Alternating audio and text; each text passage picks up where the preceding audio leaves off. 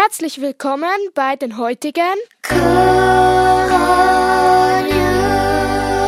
Heute mit den Themen Corona-Bluttest. Der Bundesrat darf 30 Milliarden Franken in die Wirtschaft investieren. Warum der Coronavirus im Gefängnis so gefährlich ist. Der Fußball wird ein anderer sein.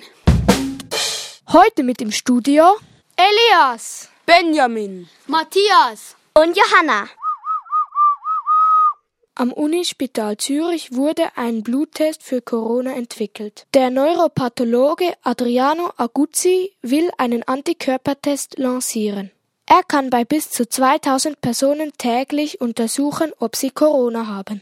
Der Test wird schon diese Woche von Forschern geplant. Mit dem Test wird man nicht nur erkennen können, ob jemand Corona hat, sondern auch, ob die Person es schon mal hatte.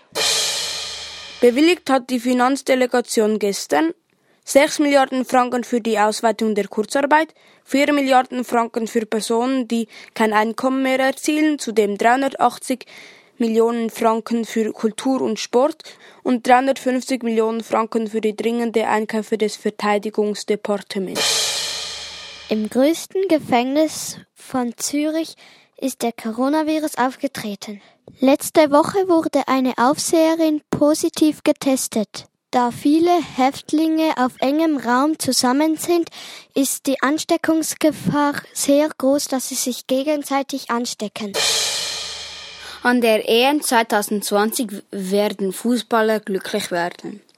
Ganz viele Fußballer werden von der EM-Verschiebung profitieren. Hätte die EM 2020 stattgefunden, hätte Shakiri wegen seiner Verletzung nicht mitmachen können. Das waren die Coronews vom 24. März 2020. Corona